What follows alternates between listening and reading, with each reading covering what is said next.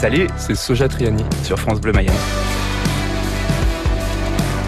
L'idée de l'alpinisme, c'est euh, en fait, euh, j'ai vu un reportage sur l'ascension de l'Everest et euh, un truc que je trouvais complètement incroyable, c'est que en fait, il y a plein de gens qui sont décédés en pleine ascension de l'Everest et surtout dans les 1000 derniers mètres où c'est très compliqué, il n'y a pas d'oxygène, tout ça.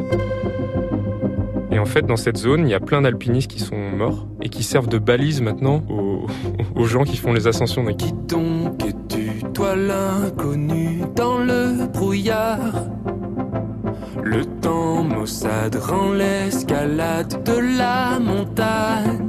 Ça fait un peu froid dans le dos et en même temps c'est la réalité du truc. Euh, c'est vraiment un, truc jusqu'au boutiste de, gravir ce, truc-là. Des avalanches, c'est bien connu.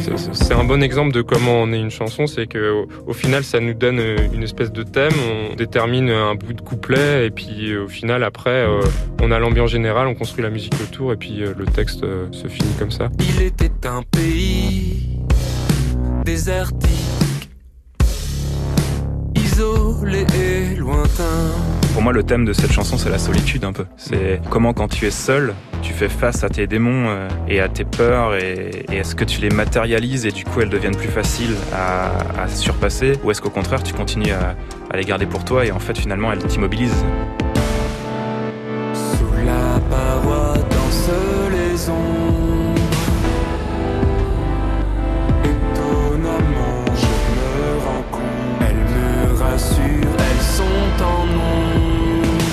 Les ombres à un moment. Euh, mm. Et en fait, euh, les ombres au début, elles lui font peur. L'idée, c'est qu'au bout d'un moment, le, mec solitaire euh, n'a plus l'impression d'être seul parce que les ombres qu'il a autour de lui l'accompagnent. Et ça lui donne l'impression d'être à plusieurs. Jamais tout seul.